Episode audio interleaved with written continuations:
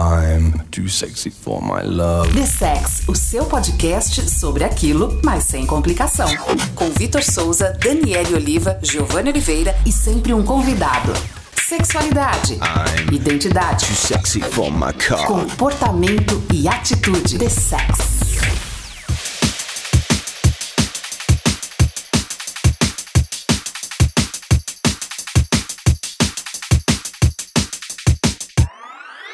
Isso mesmo, esse é o The Sex, o seu podcast sobre sexualidade, comportamento e tudo que está em volta ou dentro disso. Estamos aqui a fim de descomplicar o simples, aniquilar os tabus e dar uma voadora nas portas de todos os armários, porque sim, precisamos falar sobre sexo, mas mais do que isso, sobre afeto, respeito e orgulho. Orgulho de quem você é e orgulho de quem nós somos. E hoje temos convidados no The Sex após dois episódios sem ninguém além de nós mesmos. Teremos convidada que já apresentarei daqui a pouco. Eu vou só retomar aqui com a nossa bancada fixa para vocês não esquecerem quem são eles. Giovanni Oliveira, psicólogo e sexólogo. Giovanni, tudo bem com você? Olá, tudo bem? Tudo certinho. Beleza. E você, Daniele Oliva? Daniele, aliás, chegamos à marca de 10 episódios. E no nosso décimo episódio a gente não falou sobre isso. Chegamos ao décimo episódio. Olha que ótimo. A gente Esse é tá- o décimo primeiro, um atrás do outro. Olha só. A gente tá, assim, se superando. É o, é o podcast aí mais famoso do Brasil. E como eu falei, não estamos sozinhos hoje. Estamos acompanhados dela, que é psicóloga e atua atualmente no Centro de Defesa e Cidadania da Mulher, além de consultório é, próprio, né? Ana Carolina Ferreira. Ana Carolina, bem-vinda ao The Sex. Tudo bem com você? Tudo bom, obrigada pelo convite. Estou muito contente, espero contribuir com vocês. Com certeza. É o seu primeiro podcast? Sim, é meu primeiro, gente. Estou tremendo de medo, morrendo de vergonha, mas vamos lá. Vai ser tranquilo, não é tranquilo? Vocês dois aí que A já gente estão. tá com- tirando a virgindade de uma galera, né? tipo, todo mundo saindo aqui, eu nunca gravei podcast. E a gente tá aqui pra falar de um tema que é um tema que é, a gente tem acompanhado aí uma, uma série de vídeos que saiu nesses últimos te- é, tempos sobre esse tema. É, a própria Jojo tinha um marco na, na fala sobre esse tema com o vídeo dela que mais viralizou alguns anos atrás, que era Batom do, do vermelho. batom vermelho. A gente tá aqui hoje pra falar sobre relacionamento abusivo. Relacionamento, na maioria das vezes, envolve pelo menos duas pessoas. Mas você pode se relacionar consigo mesmo? Tá, mas a gente tá falando aqui de um relacionamento que envolve duas pessoas. Sim. Qual, qual que seria a explicação mais didática que vocês dariam para relacionamento abusivo? O que, que a gente pode entender como abuso? É, eu costumo ter o ponto de partida é das privações, né? É, eu não acho que a gente tenha que pensar apenas no polo extremo, o das violências, mas o quanto que você pode estar sendo é privado é da tua liberdade, é, seja de poder sair sozinho, poder sair sozinha, é, poder ir na casa é dos seus pais ou sair com, é, com algum amigo ou de sair e dizer olha eu já volto eu vou parar em algum lugar é, a tua liberdade quanto a vestir o que quer Bebê. a beber, né? Exatamente isso. É, eu começo um pouco por aí. Eu acho que qualquer relacionamento que seja vai passar por dificuldade em vários momentos porque dá trabalho, né? Mas só que tem alguns pontos quanto à autoestima. Se você percebe que a outra pessoa faz com que você se sinta mal, não é porque ela expõe o que ela sente, porque às vezes você pode estar pisando na bola sim. Sim. Só que a forma como isso é colocado, é, da culpa, é, a, a forma de demonizar a outra pessoa. Se você olha pro teu, pro teu parceiro, pra tua parceira, e vê que ela só consegue te pôr pra baixo, que ela reclama de tudo e que você nunca consegue fazer nada certo, talvez o problema não seja você. Né? Eu, eu, parto um pouco desse princípio. No contexto de violência, lá no centro, no centro de cidadania da mulher, a gente trabalha em, em algum contexto de violência, né? que é a violência psicológica, né, que é essa que não permite que essa pessoa vá e vem, né, tira a sua liberdade, começa a falar da sua autoestima, né, começa a te afastar dos seus amigos. Então, nesse contexto vem a violência psicológica, que é a, que é a maior parte das violências nas, nas relações abusivas, né? Que são a mais, que é mais discreta. Então, ela vem às vezes em formas é, de ciúmes, né? Vem em formas de proteção. Pô, mas os filmes não era bom? Né? Nossa, ele sente ciúmes de mim. Ele, Ele me ama. Então, que ciúmes é esse? Que é bom que não te permite usar a roupa que você quer. Né? Que ciúmes desse é bom que não te permite conversar com seus amigos. É, outro Que não ponto. deixa você ir na padaria. Então, outro ponto. Privacidade, né? Sim. Às vezes é um filme que não permite ter privacidade. Aí pede a senha de tudo, né? Senha de Facebook, do celular. É, é- é só de uma via, tá? É uma mão. É só um que tem direito a essas senhas, né? O outro não. Exato. É porque eu preciso cuidar de você, né? Vamos bloquear os números que eu não quero que você fala. Ex-namorado, ex-amiga, né? Eu não gosto daquela sua amiga. Aquela sua amiga é muito vagabunda, né? É- Muito feminista. é muito feminista. né? Dani. Devo estar bloqueada, mas a Gente, gente. né? E ela vem muito sutil, gente. A gente tá falando aqui, parece que é óbvio, Uh-uh. né? Mas num contexto de vamos sair pra uma festa, né? A violência psicológica chega lá na festa, aí ele começa a te boicotar, né? E já começa antes, né? Se eu não vou, Você não vai. é, ou se não cria-se um esquema é de mal-estar para que ela não consiga sair. Então, assim, muitas vezes não é que a pessoa proíbe, mas é, é- e eu acho que é o psicológico, ele vem aí. Uhum. Cria-se. Uma manipulação. um- exato. Cria-se um, um- um clima de que eu vou ficar sozinho, eu não quero ir. não- Uhum. Então, acho que já começa aí. Ai, aqueles seus amigos não gostam de mim, eu vou me sentir mal, né? Aí eu não vai com aquela roupa. Aí quando chega lá, fica com aquela cara horrorosa, feia, parecendo um poste do seu lado e você não pode se movimentar. E e você já se arrependeu né? de ter ido. Exatamente. Aí e você aí já você fala. fica 20 minutos na festa e tem que ir embora. E isso quando ele não fica atrás de você, ou ele ou ela, né? Vamos, vamos. Sim. Vamos. E aí você fica desconfortável. E aí, se você fala um pouquinho mais alto, ele reclama. Se você bebe um pouquinho mais, ele reclama. Se você não bebe, ele reclama. E se ele não for, também tem esse. Ele ou ela não for, tem esse contexto de ficar mandando mensagem o tempo todo. tira Manda foto. Manda foto pra eu ver com quem você tá. Manda é, que horas que você chega. Não, tá, tá querendo cuidar, afinal É. a cidade tá Assim, né, Dicas violenta. Não, é pra práticas, saber né? mesmo. Esta né? coisa do mande a foto agora Exato. é, é, é pra sutil. tudo na vida. Pra tudo na inclusive, vida. né? É uma coisa sutil, mas que é indicativo de abuso. E ligações excessivas, gente. Tô num relacionamento, o cara te liga a cada 10 minutos. E aí, se você não atende, te manda mensagem. Se você não. E aí ele vai te, te buscando, te buscando. E aí você fala assim: estou trabalhando. Mas, amor, eu tava com saudades de você. Você não tinha um tempinho pra me Não, responder. não tinha. Tava é trabalhando, sutil, inferno. exatamente. e assim, o movimento é justamente esse, é fazer com que a outra pessoa se sinta mal. Né? Exatamente. A gente. Pode concluir. Não, então, exatamente. Aí, é, essa violência psicológica, ela é tão sutil que às vezes as pessoas que estão de fora acham tão fofo.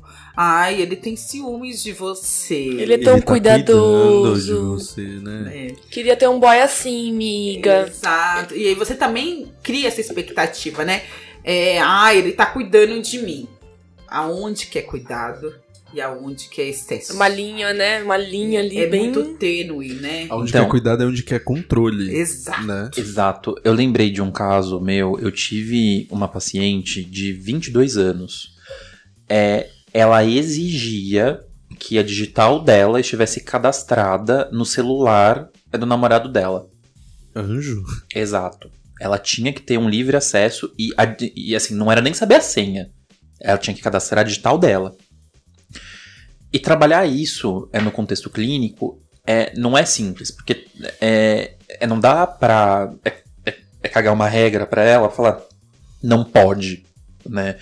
Mas foi de justamente entender com ela por que, que ela precisava disso, né? Eu queria chegar nesse ponto com vocês, inclusive, de a gente tá trazendo, acho que é importante sim a gente é, sinalizar em alguns exemplos para que quem esteja nesse contexto consiga identificar, mas o, o- eu queria chegar nesse ponto de e a pessoa que está é, exercendo esse Nossa, eu controle, Exato. também ia falar sobre. né? É. Tipo, como que como lidar com isso? É, Continua, Giovanni, por E, e no favor. caso dela, tipo, eu não tive, é que dizer pra ela que isso poderia ser uma atitude de abuso sobre a privacidade.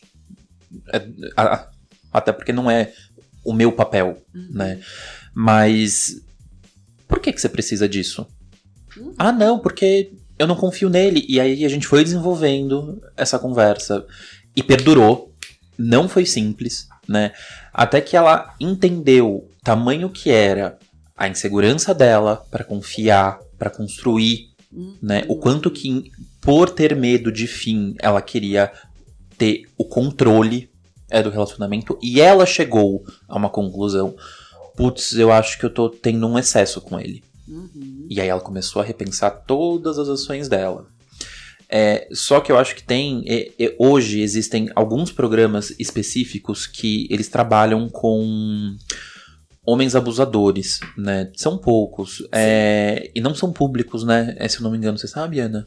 Eu não Tem sei se são públicos. Tem. poucos são públicos. Privados eu conheço menos ainda. Mas São- é muito difícil. Tem seis. É. Sim, precisa. pre- Precisa estar muito disposto. Par- particularmente, eu não consigo. Então, mas tem que é- saber se esse homem abusador quer procurar ajuda, Giovanni. Exatamente. E a gente cai muito nesse contexto, trabalhando com mulheres, porque quem chega com a demanda é quem tá sofrendo um abuso. E elas querem que a gente converse com o cara. Mas. Pra que ele, tipo, Pra- pra faz quê? ele parar. Isso. Mas esse cara não tá procurando ajuda. Ele tem que saber se é, ele acha que ele tá abusando. Ah, Às vezes ele acha que é normal aquela relação. Isso, isso que eu ia falar. Ele normatiza essa relação violenta. E aí a gente tem E um quem é você pra se intrometer na minha vida? Exato. E aí ele não quer ajuda. E aí, se ele não quer ajuda, que como a gente vai ajudar quem não quer ajuda? No caso que o Giovanni, trouxe, da amiga dele, ela foi se percebendo nesse Não, lugar. era Paciente. paciente. Desculpa. É, ela foi se percebendo neste lugar. Mas também tem um outro lugar que também a gente pode pensar dessa insegurança. Quem é este, quem é a outra pessoa que está com você que também te provoca insegurança, né? Então, você é feia, você é horrorosa, quem vai te querer, né? Olha quanta mulher interessada em mim, olha quanto homem interessado em mim.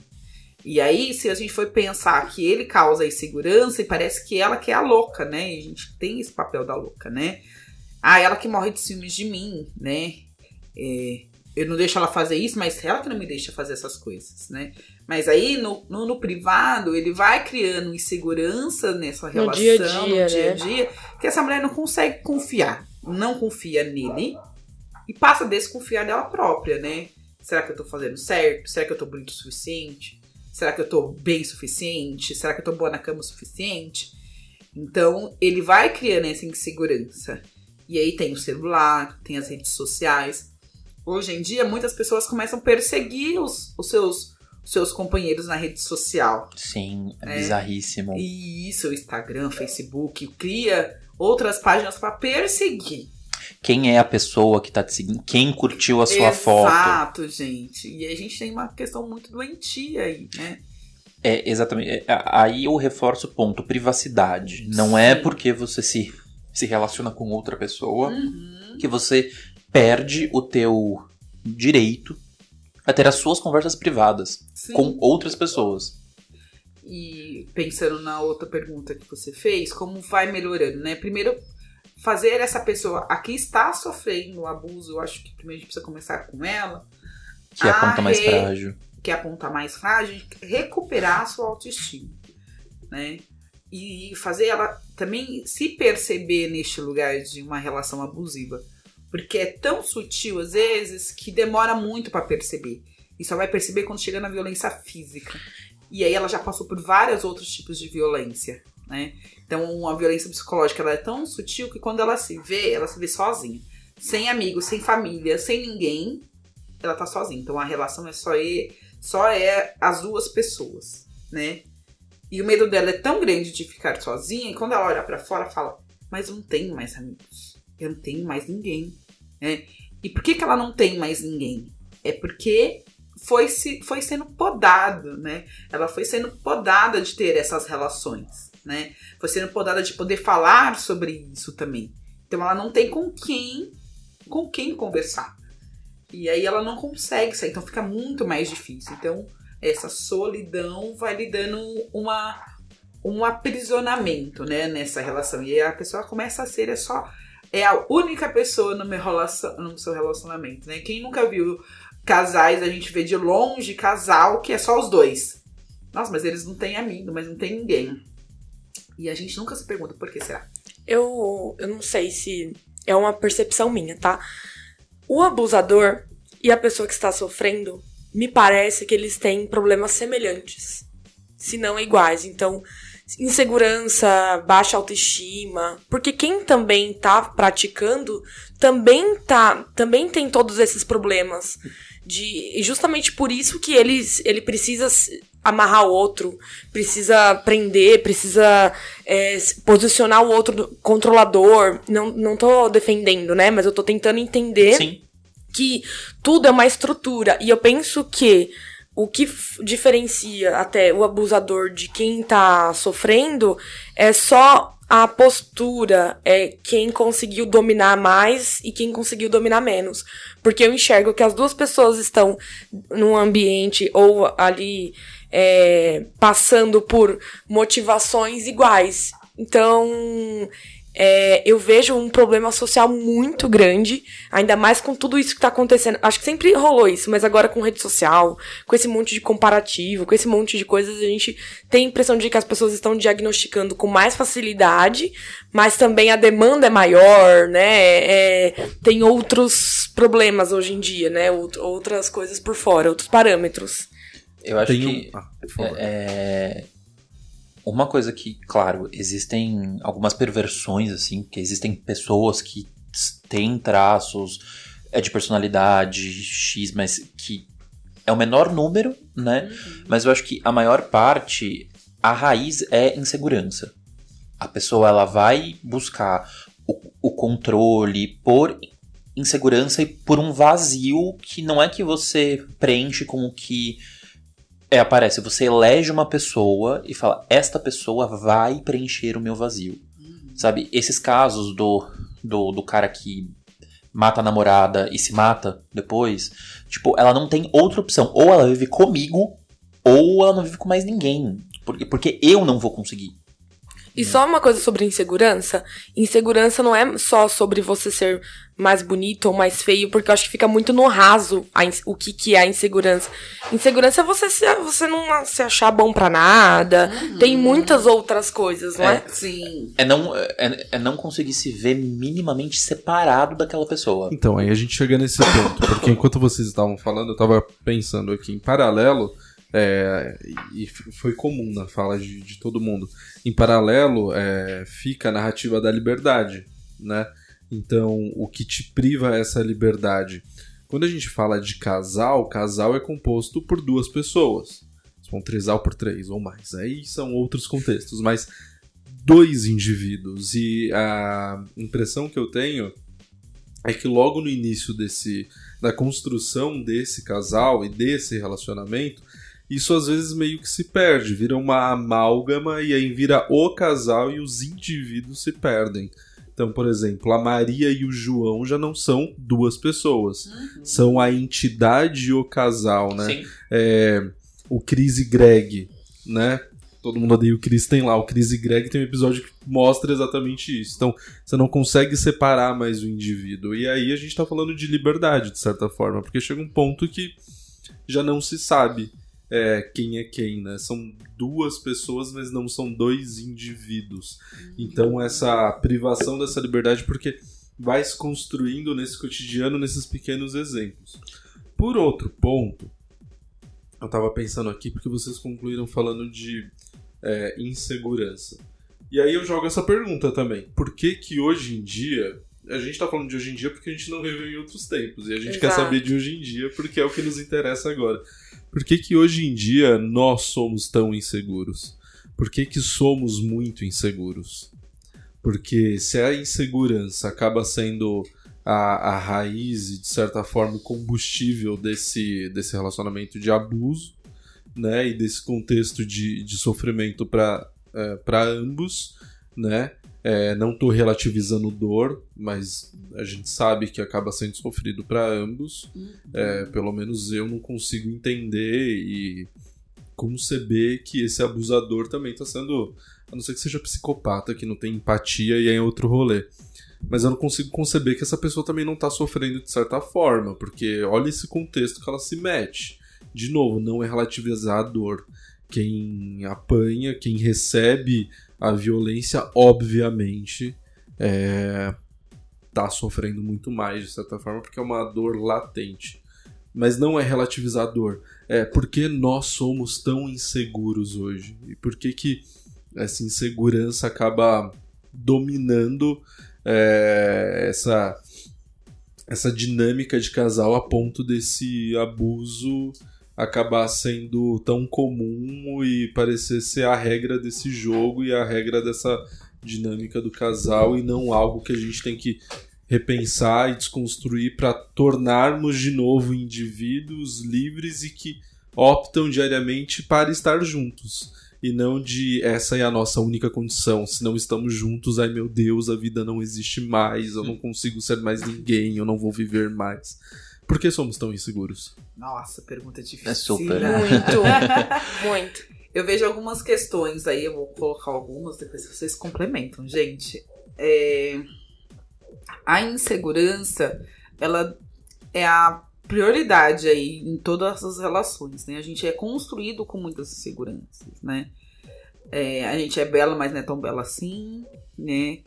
É, a gente precisa conquistar muitas coisas, e às vezes a gente não dá conta de conquistar tudo e a gente vai começando a ficar inseguro, né? Nessa conquista, né? Então a gente precisa conquistar o namorado, a gente precisa conquistar o emprego, a gente precisa conquistar o status social, a gente precisa conquistar. E aí é uma cobrança, tanto social e nossa própria, né, de conseguir é, conquistar esses espaços, né, que chega um momento que a gente não dá conta, né? E aí a gente vai começando a ficar inseguro. Será que eu sou bom o suficiente para conquistar isso? Eu sou bom o suficiente para estar numa relação? Ou eu sou bom o suficiente para esse emprego? Né? E quando a gente tá de frente com essas questões, é, a insegurança vem da comparação. Então eu me comparo com o outro, então aquele outro é muito melhor do que eu. Então eu olho de fora daquele outro e falo assim, nossa, aquela. Mas ó, ele é mais bonito. Ó, mas ele sabe mais do que eu. E aí eu vou criando também para mim é, um, um patamar de, de necessidade de alcançar algo que é inalcançável. E aí eu vou ficando cada vez mais segura porque eu não consigo completar esse meu ideal.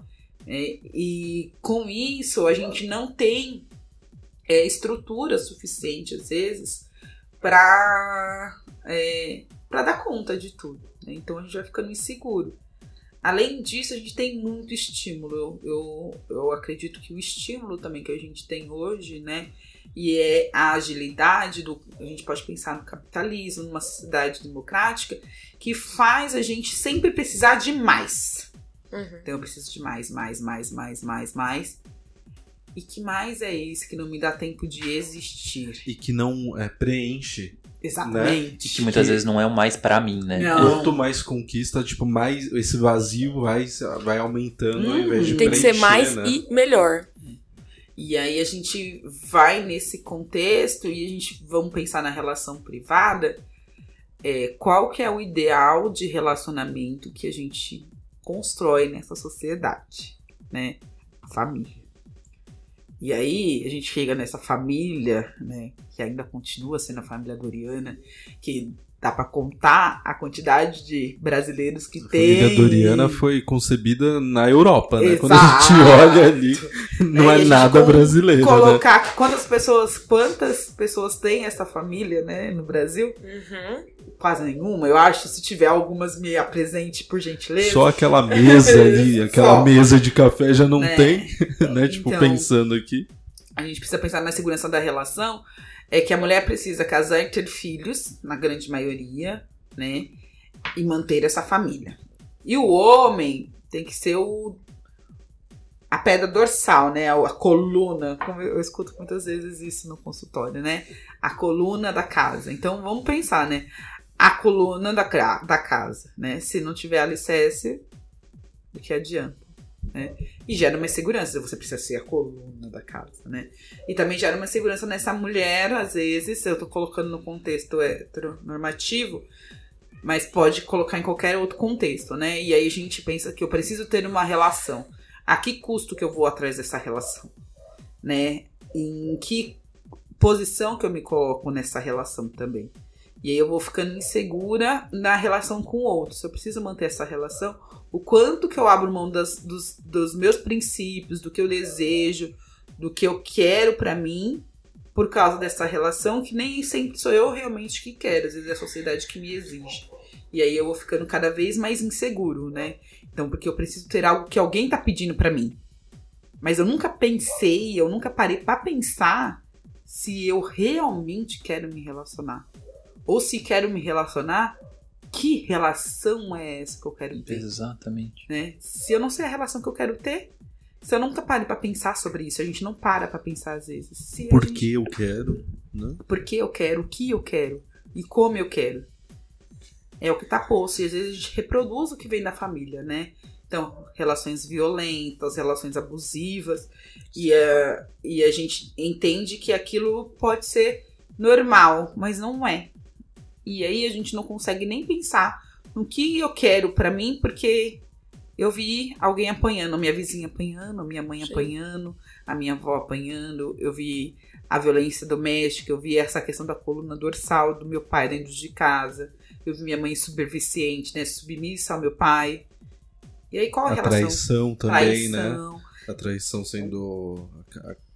Não aceita, mas assim, Uhum. tudo bem, né? E aí eu vou insegura pra essa relação, porque Sim. se eu não pensei em mim primeiro, né? A gente precisa ser egoísta às vezes, né? Se eu não me individualizei. E aí, né? E eu nem sei pensar sobre isso. Eu nem sei pensar. Não é que eu não, não pensei. Eu nem sei que eu posso pensar. Uhum. Sabe? Eu nem, Eu nem me eu tenho essa possibilidade de pensar. Eu posso fazer Uhum. isso? É uma escolha?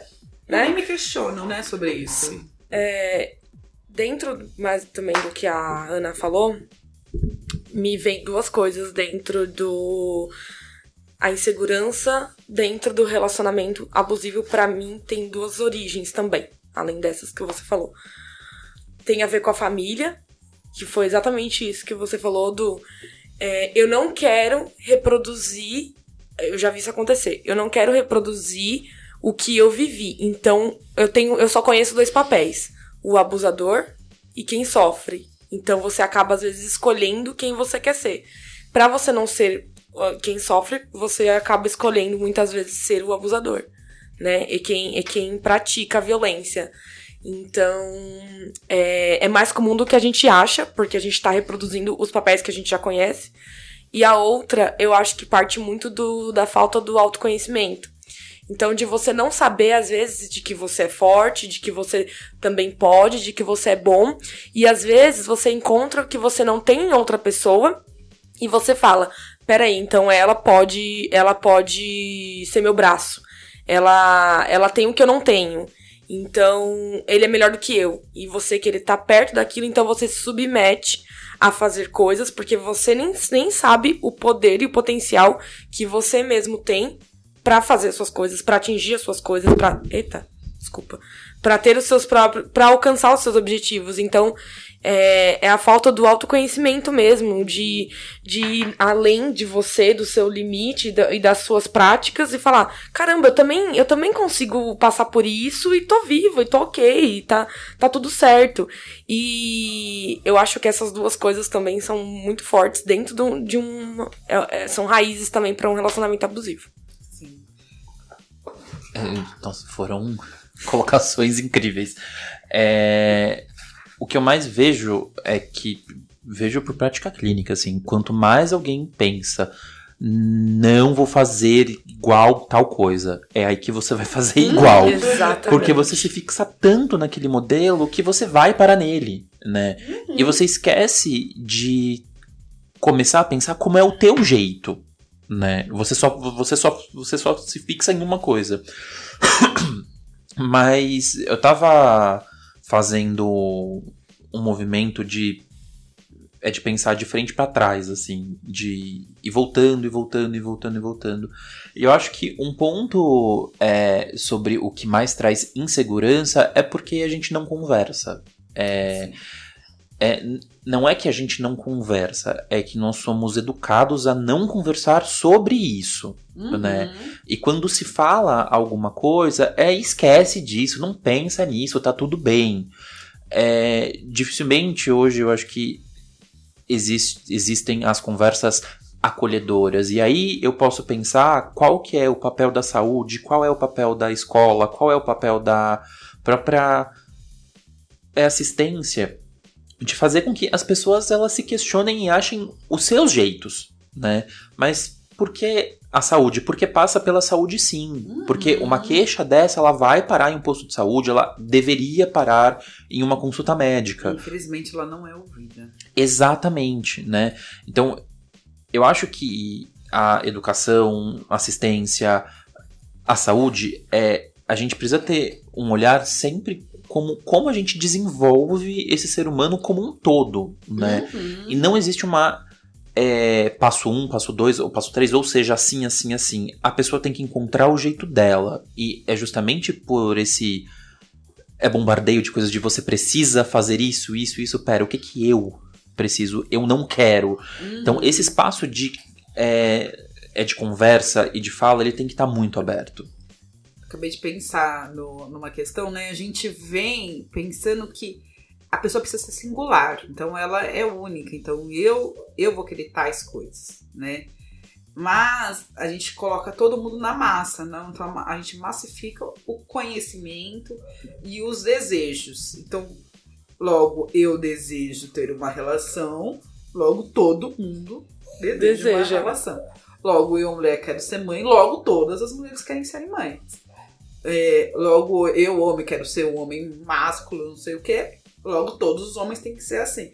Então a gente massifica uma, é, um conhecimento ou um desejo como se fosse é, generalizado. E aí as pessoas não se questionam porque, apesar de não pensar em tempos atrás, mas lá atrás já estava construída essa ideia, né? De que é, a relação é perfeita ou que a- todo mundo pensa igual e que esses lugares que a gente precisa alcançar na, na vida e que a gente vai crescendo tanto tempo sem se questionar e a gente vai ficando tão inseguro de falar assim: se eu pensar fora da caixinha, o que vai ser de mim?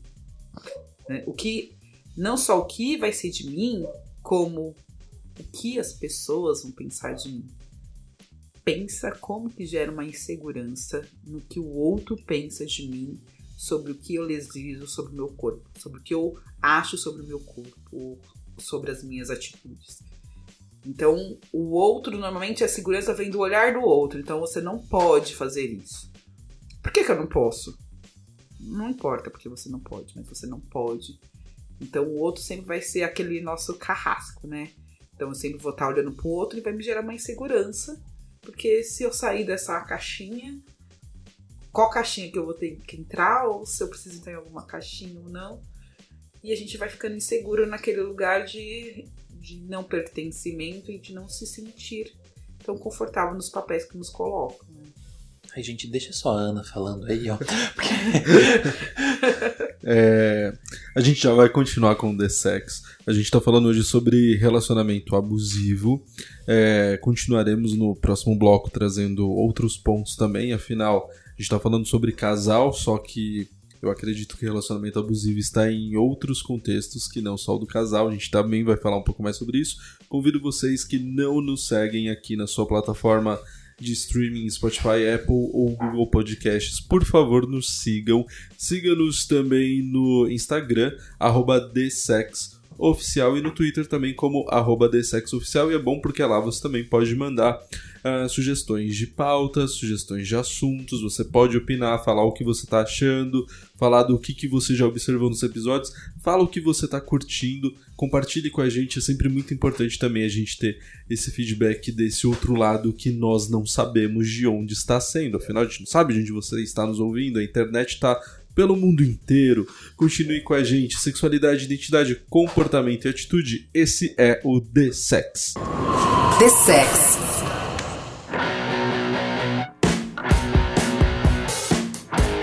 Continuamos com The Sex e hoje a gente está com o tema relacionamento abusivo. E falando sobre abuso e violência, acho que chegou o momento da gente falar é, diretamente sobre essa violência, né? É, e aí, a gente conversando fora do ar, é, você, Ana, disse que tem uma classificação, inclusive, para essas violências. Acho que vale a gente falar um pouco sobre isso, até para deixar claro mesmo que não é uma única forma de abuso e uma única forma de sofrimento, inclusive. É, acho que você pode então falar um pouco mais sobre isso para que a gente consiga entender melhor e quem está ouvindo também é, ter a luz disso e quem sabe é, chegar a alguma conclusão, se está passando sobre, é, em algo, sobre, por alguma dessas violências, o que fazer na sequência. Então é categorizada né, a violência. Isso. Tem campos então de onde o abusador, a abusadora é, acaba criando e, e, perpetuando essa ação é, de violência com o abusado, né? Sim, a gente classifica, não classifica, mas a gente tem uma tipologias de violência para diferenciá-las, né? A violência psicológica, a gente já falou um pouco, né? Que é uma das principais, que é normalmente é o começo dessa relação. É, a violência física, que quando chega e começa a agressão física, né? E agressão física, quando a gente fala, é começa do empurrão, do beliscão, de puxar o cabelo, né? Não no contexto sexual, né? Uhum. No contexto de briga, né? Tá do seu ladinho e te dá um beliscão para você parar de falar. Ou segura ou, mais forte, ou segura aperta. mais forte, aperta, né? É, dá um murro, aí vai, vai aumentando, né? Tapa, e até a gente chegar nos feminicídios que a gente sabe, né? Que é a violência que é a violência mortal. Então, mas a gente vai classificando essas violências. Então, empurrão, xingou, puxou cabelo, deu apertão, deu beliscão, né? Segurou você pela roupa, né? Jogou você no chão, te derrubou. Violência física, né? Começou a perceber um empurrão é uma violência, não é. Ah, ele só me empurrou, não, ele te empurrou mesmo, né? Ah, foi sem querer, não foi, foi porque ele, né? É, violência pa patrimonial, né? O que, que a gente chama de violência patrimonial? É, a violência na questão financeira, né? Então, tudo que envolve dinheiro aí, né? Tudo que valores monetários, casas, né? Então, ameaças de tirar o dinheiro, de tirar a casa, né? De tirar os filhos. É, usurpar do seu salário. Então pega o salário para o seu salário para ele, né? Com, com justificativas que vamos dividir as contas. É, fala que você não tem direito sobre os bens que vocês construíram juntos, né? É, não dá dinheiro para você sobreviver quando você depende desse, deste homem ou desta mulher. Então, compra as coisas de casa, acaba as coisas de casa, você não tem mais dinheiro para nada, né? Então não te dá o mínimo necessário ou te mantém o mínimo necessário para você sobreviver. Até mesmo para bem-estar, né? Isso, Porque isso é importante. É coisa, coisa simples, né? Vou sair, mas você não vai comprar aquela roupa, né? Não te dá dinheiro na sua mão para você ir comprar a roupa que você quer. Então, ou senão vai ficar te vigiando quando você vai comprar suas coisas, né? Se você compra, te obriga a trocar, uhum. né? Joga comida fora, corta sua roupa, joga seu sapato fora estraga suas coisas, né? As suas é dos seus filhos ou só as suas.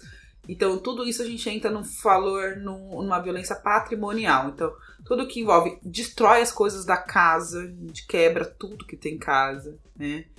É, então, quando, quando ele sai dessa relação ou quando ele tá no meio dessa relação, fica com raiva e escondendo as coisas. Então quebra a porta do armário, quebra a porta da- do guarda-roupa e não conserta, né? Fica lá quebrado, né? E ainda, culpa, ainda te culpa por causa dessa quebra, né? Então você fica lá com a sua casa detonada porque o cara tá quebrando tudo. É uma violência patrimonial. E a, aí a violência sexual, né? Que acontece dentro dessas relações.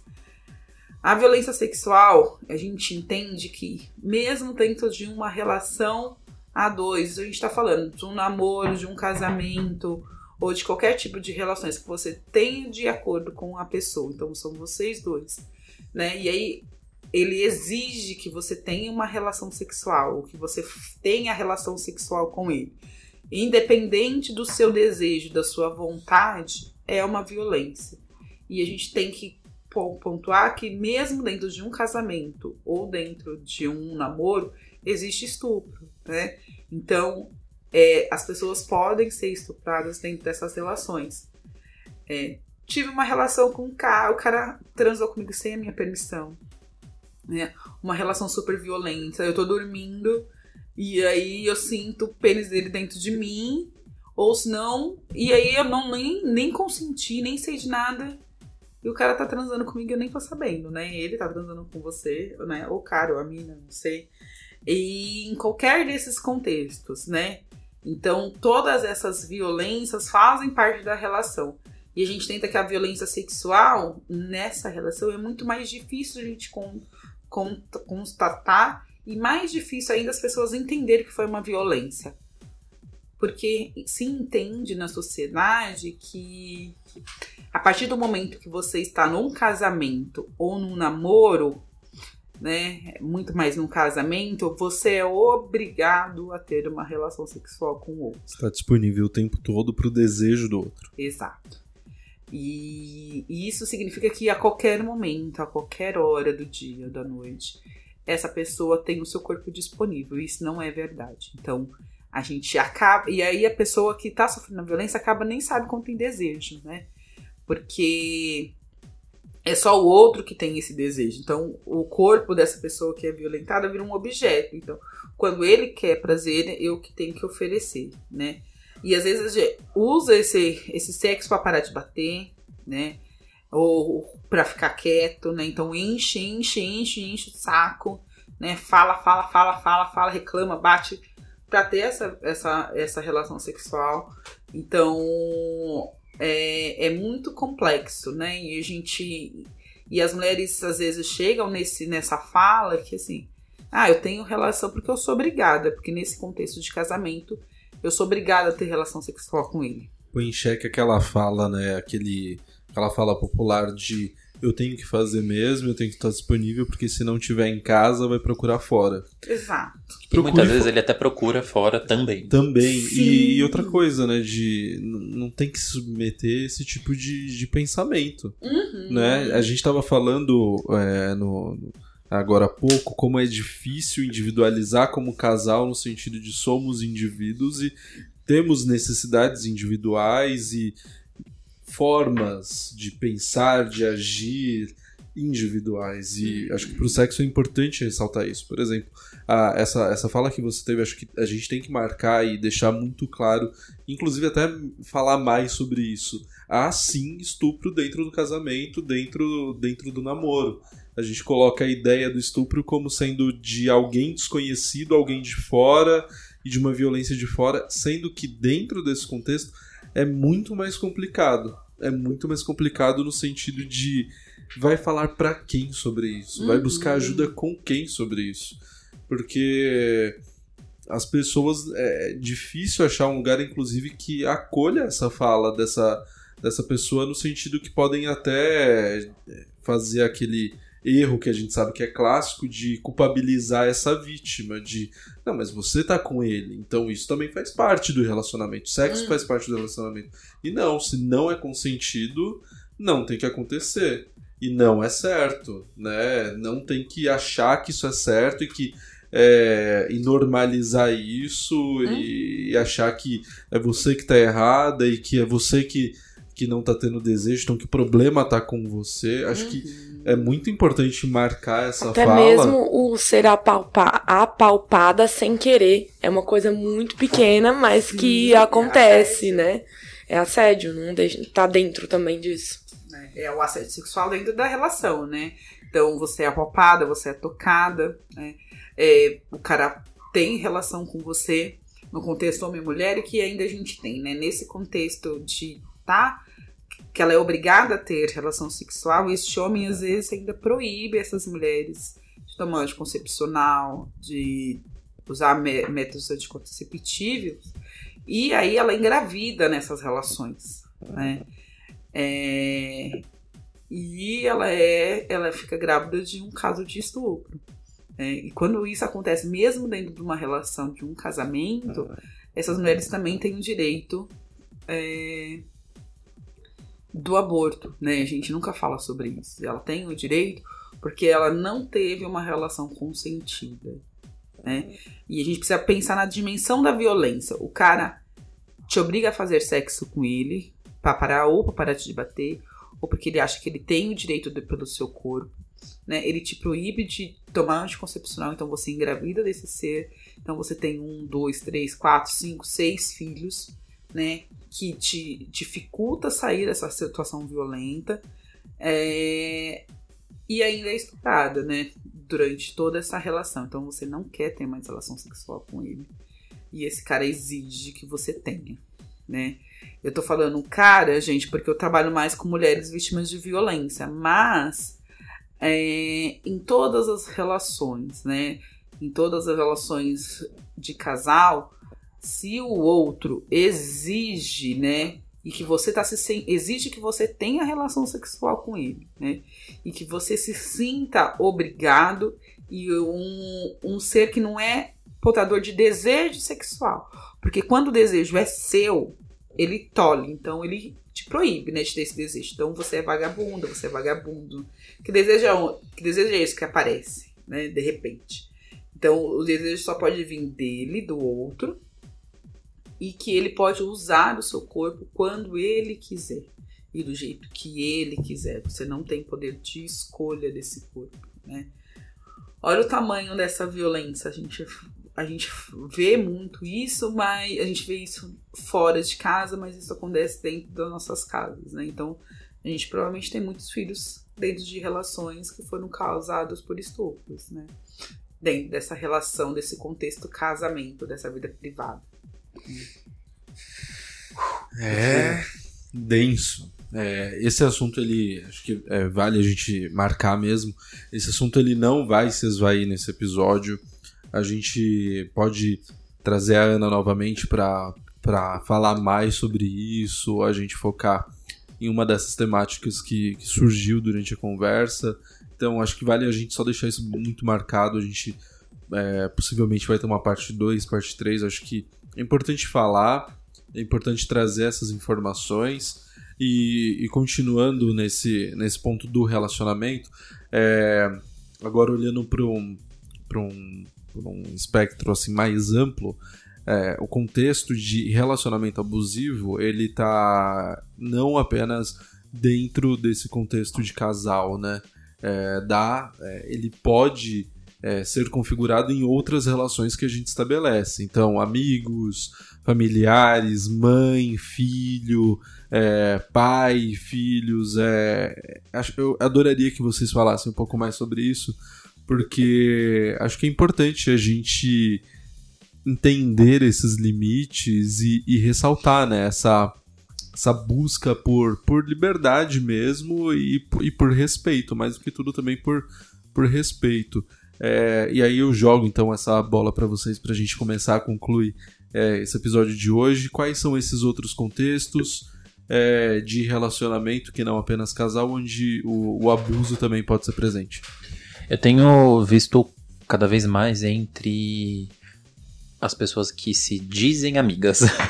eu trago dessa forma porque em consultório eu vejo muito também, então de você não me dá atenção, eu preciso de você o tempo todo, é como se só uma das partes ela precisasse, né? E, e, e sempre quando a outra parte ela precisa ser ouvida, ela precisa ser vista, ela não tem o mesmo nível é de atenção e de consideração. Então é como se quando a, a outra parte ela tem que é, que de, ela tem que dizer algo, ah, tá bom, tá bom, então, mas eu passei por isso e aquilo, é, e que tem pessoas que até mesmo nessas relações fraternas, elas encontram um jeito de colocar a outra pessoa para baixo. É, então, eu acho que tem aí um é um modus operandi que é muito comum em quase todas as relações abusivas, que é o outro lado te colocar em um papel de culpa, como se você é, valesse menos e você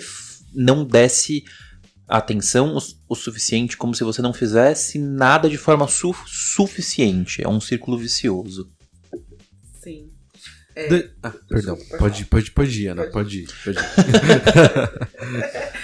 é, eu concordo com o Giovanni nessas relações de amizade e na, no contexto também familiar, a gente é, muitas vezes as pessoas são silenciadas, né? Nessas relações. Então um só fala, o outro só ouve, né? E o quanto que adoece o outro também, né? Que não pode ser falado, né? E essa cobrança, né? A gente volta na cobrança, né? Enquanto o outro cobra de você estar tá lá sempre disponível a qualquer momento para ele, né? E, e tudo que você faz não é o suficientemente bom ou o suficiente para que esteja completa essa relação, mas só para ele, né? Só para o outro, né? Enquanto para você você pode ser silenciado, ficar quieto e ser cobrado de qualquer coisa. Né? Eu também ouço bastante essa questão no consultório e a gente. e é difícil de manejar. Sim. É muito difícil, porque não dá para você falar assim, filha, acorda, sai dessa! Não, não É. Você tá louca?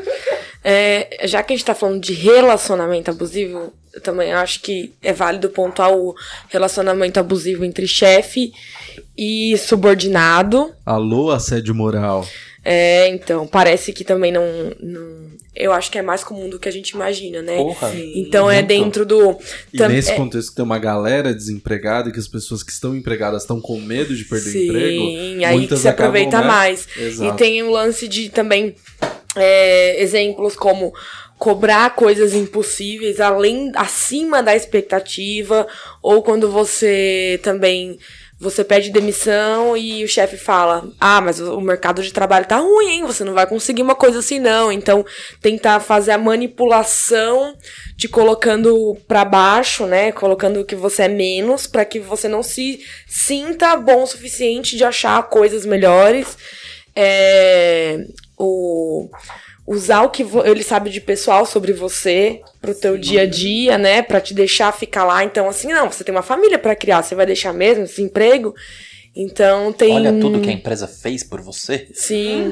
Vocês percebem que essas falas são é, idênticas É. à do É. que a gente tava falando lá no começo do, Elas se repetem, né? é, do, do marido Só muda o da mulher contexto. de mas se, se, se, se você sai daqui, quem é que vai querer ficar com você? Isso. É, a mes- é o mesmo tipo de fala, a mesma A coisa. gente pode começar a pensar de um, um jeito de pensar em violência. Se a pessoa falou assim, se alguém, o que, o que vai ser de você sem mim? Você já fala assim, opa, opa, é violência. Sai correndo. Possivelmente mais feliz, né? Nesse momento.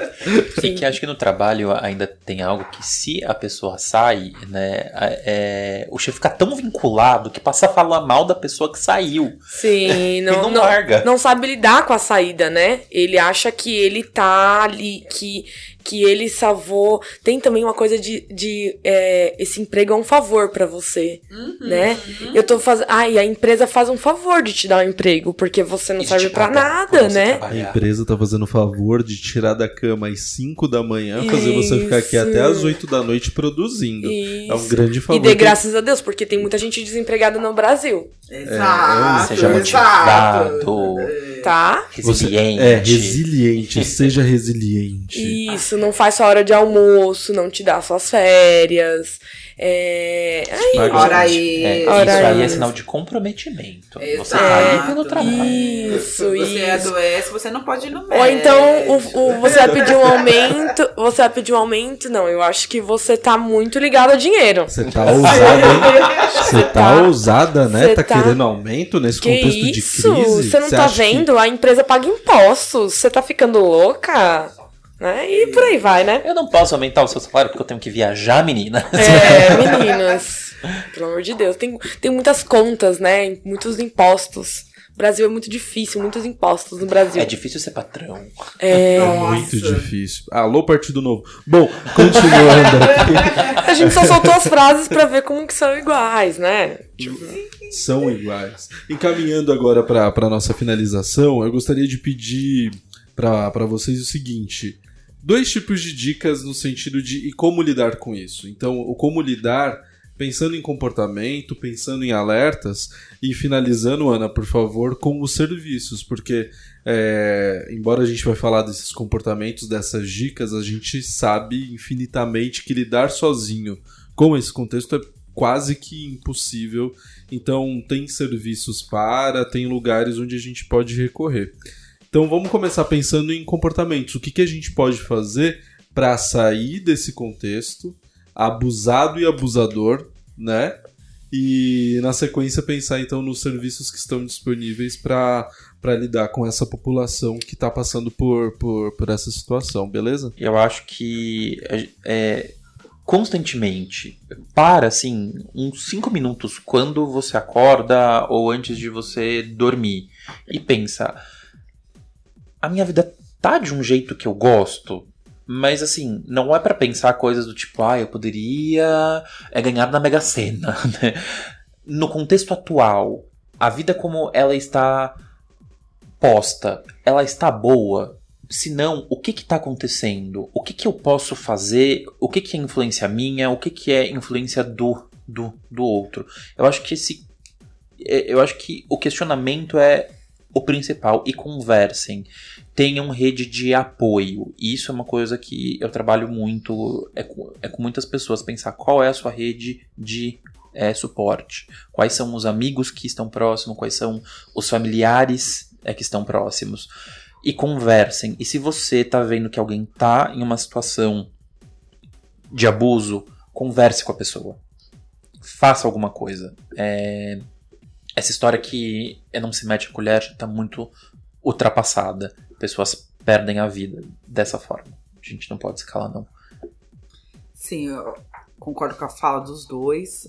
É, a gente precisa procurar ajuda, né? A gente precisa debater mais sobre esse assunto, né? O que, que é uma relação, é, um relacionamento saudável pra gente, né? Então, se começou a perceber que não tá ficando legal, você tá ficando isolada, começa a se questionar, sim, né? E começa a procurar ajuda de alguma forma, né?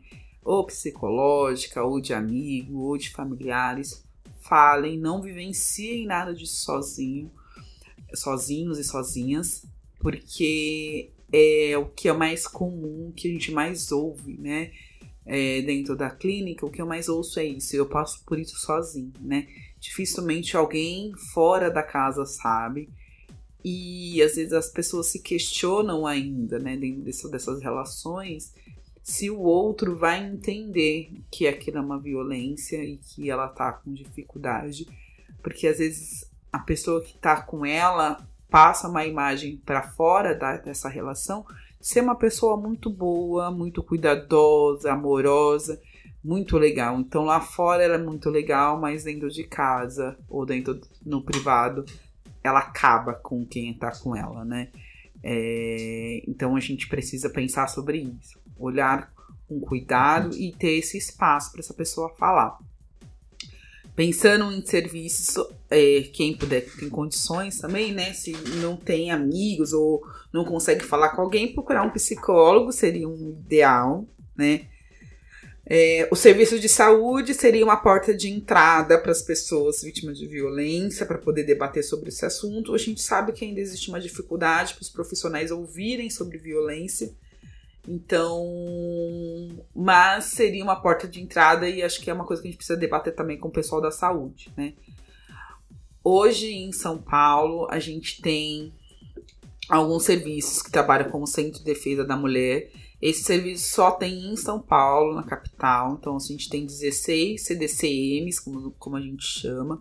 É um serviço específico para mulheres vítimas, vítimas de violência doméstica. Então, a gente atende esse público específico, né? Então, é um lugar que as mulheres podem ir conversar sobre esses assuntos, né?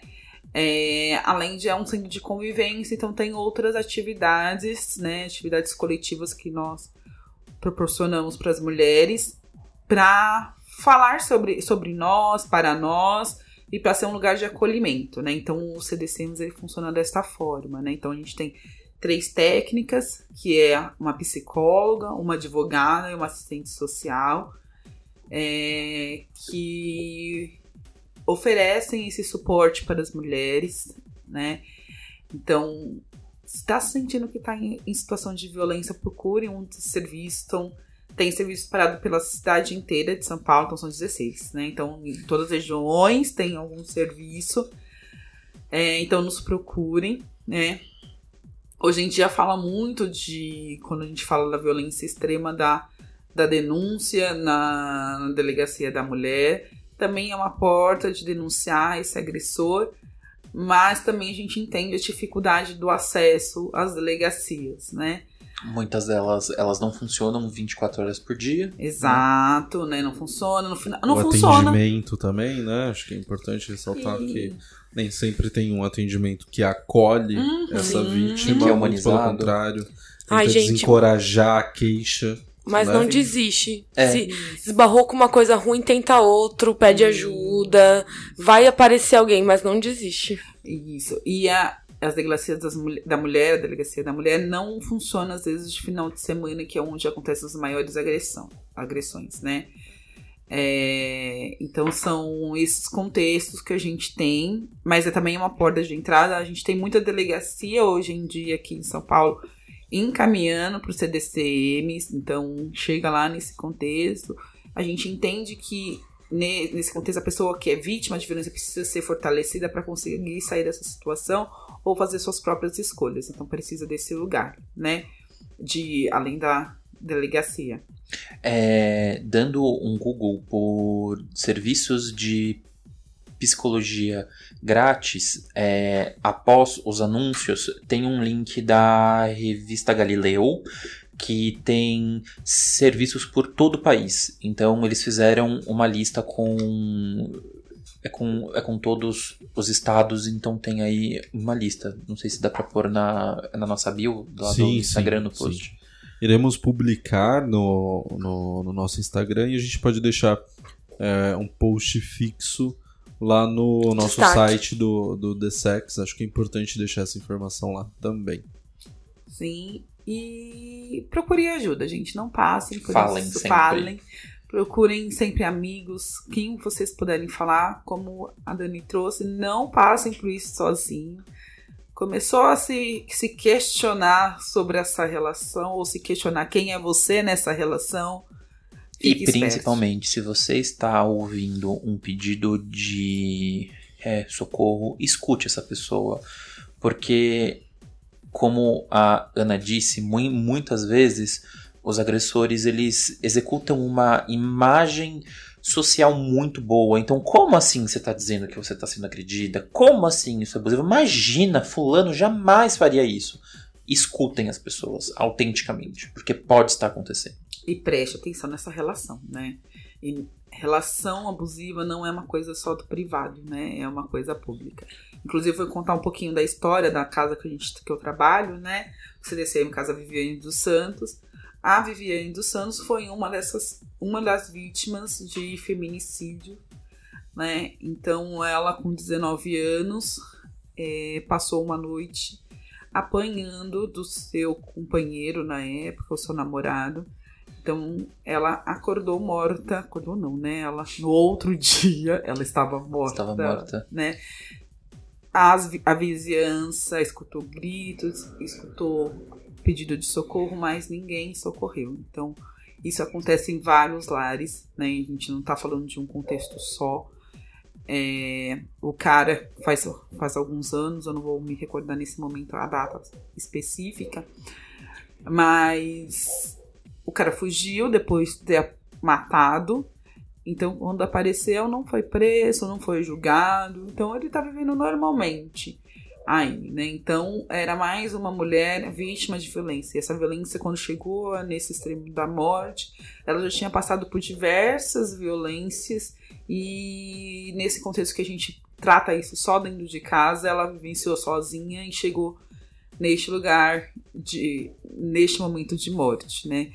Então, hoje a gente escuta isso muito na TV, né, de mulheres mortas pelos seus companheiros ou ex-companheiros, é, porque não não suportaram um fim dessas relações. Então, para a gente não chegar lá, a gente precisa escutar e discutir o que é ter uma relação saudável. É, só acrescentando uma coisa. É, o fato de você não ter tido uma relação abusiva não significa que você nunca vai ter. Sim. Acho que a gente sempre acha que, ah, isso não vai acontecer comigo porque tenho conhecimento, porque isso, porque aquilo, mas a gente só sabe onde a gente tá se metendo depois que já se meteu. Então, é, é o que o Giovanni falou, é ter empatia e abraçar e acolher. E é difícil sair de uma relação abusiva, gente. Não Sim. é fácil, não fale que a gente olha de fora e fala, mas como ela deixou acontecer isso? É, Às vezes a gente tá vivendo uma relação abusiva, mas como a do outro ela tá apanhando, a gente tá só vivendo, a gente tá vivendo um psicológico, a gente não se percebe lá e a gente acha que a do outro é mais perigosa do que a minha. Então, exato. olhem, se observem. Então a gente vai voltar assim com esse tema em outro momento e caminhando agora de fato pro final do The Sex. Começando com quem? Começando com Giovanni Oliveira. Giovanni, o seu tchau e a sua dica de música para o nosso 11 episódio do The Sex. Vamos lá. Primeiro eu quero falar muito obrigado pra Ana, muito legal ter é, Ana aqui, tô muito feliz mesmo, muito Obrigada feliz você mesmo. por ter me convidado. É, minha dica é, é de uma música que fala sobre esse tema, mas ela é bem agitadinha, assim. Ela é bem dançandinha, que chama Goodbye Earl, que é das é das Dixie Chicks, é, que Qual que é o estilo de música? Country. é country music. Mas é uma música que ela conta uma historinha. É da Marianne e da Wanda, que eram super amigas. E aí a Wanda casa com um cara que chama Earl e que começa a, é a bater nela. E aí ela, ela ganha uma, uma causa protetiva, ele fura a causa, espanca ela. E aí essa melhor amiga dela voa de, de, de volta e aí elas bolam um plano pra matar ele. É, e aí sempre quando essa vocalista canta essa música, ela fala: Eu não me canso de matar esse cara. É, e todo mundo dan- dança muito nessa música. Então vamos juntos matar o Earl mais uma vez. Minha dica é essa. that Earl had to die.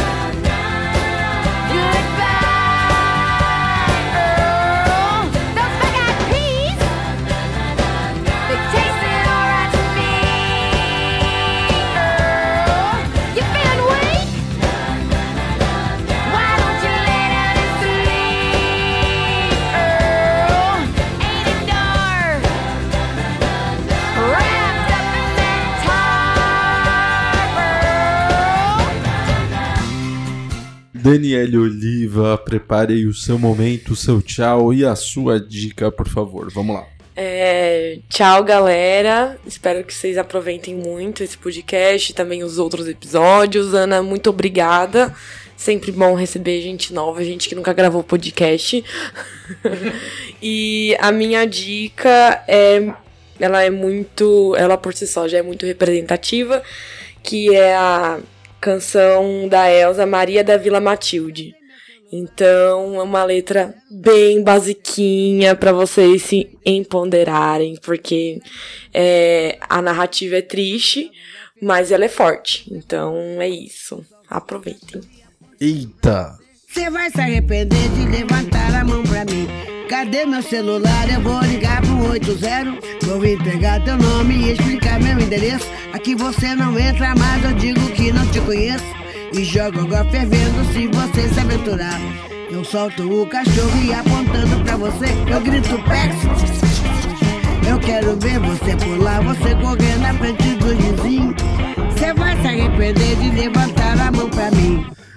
Ana Carolina, obrigado por ter vindo, obri- obrigado por ter aceitado. Espero que você volte pra gente falar sobre outras temáticas também. É, deixa agora, por favor, a sua dica de música e o seu tchau pra quem está nos ouvindo. Vamos lá. Eu que gostaria de agradecer a participação, né, com vocês, adorei. Espero que tenha contribuído com, com o nosso processo aí, com o tema. É, muito obrigada. Espero outros convites. Acho que dá pra falar um pouquinho ao vivo. ao vivo não.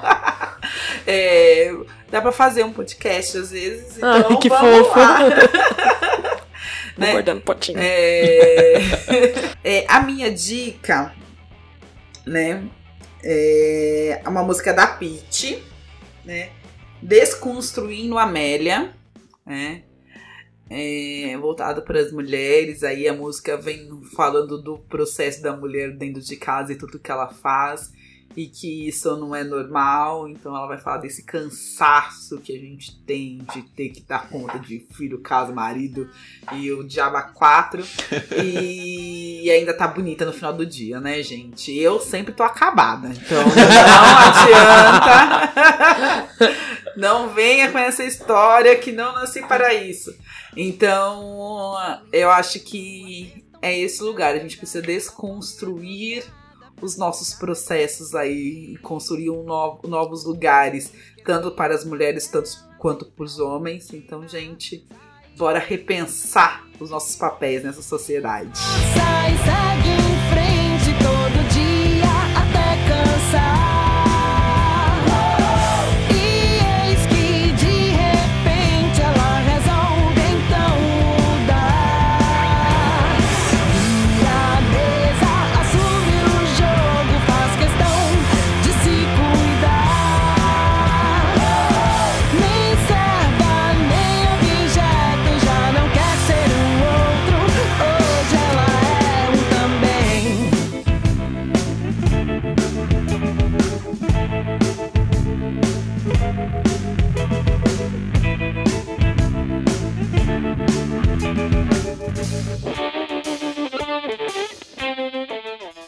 Perfeito, Ana. Muito obrigado novamente. Obrigado, Giovanni, Dani.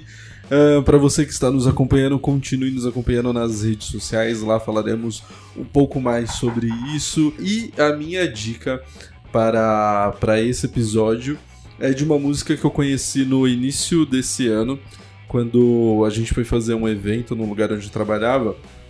É, para trazer algumas questões relativas ali para refletir sobre o Dia é, Internacional da Mulher e eu conheci essa música. Uma amiga minha que me apresentou, ela já esteve aqui com a gente, inclusive a Adriana, que é Triste, Louca ou Má, da banda Francisca, é, Francisco El Hombre, e eu acho que tem tudo a ver com o que a gente falou um pouco aqui hoje. Sem falar que é uma banda maravilhosa.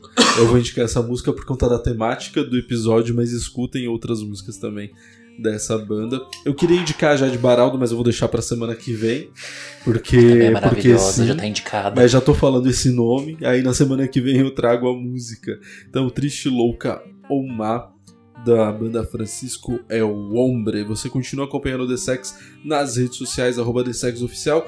E também, se você não ouviu os episódios anteriores, continue aqui no Spotify, já vai dando play aí nessas, nesses outros episódios que vocês não ouviram. Muito obrigado por ter eh, nos acompanhado até aqui e até a próxima. Tchau!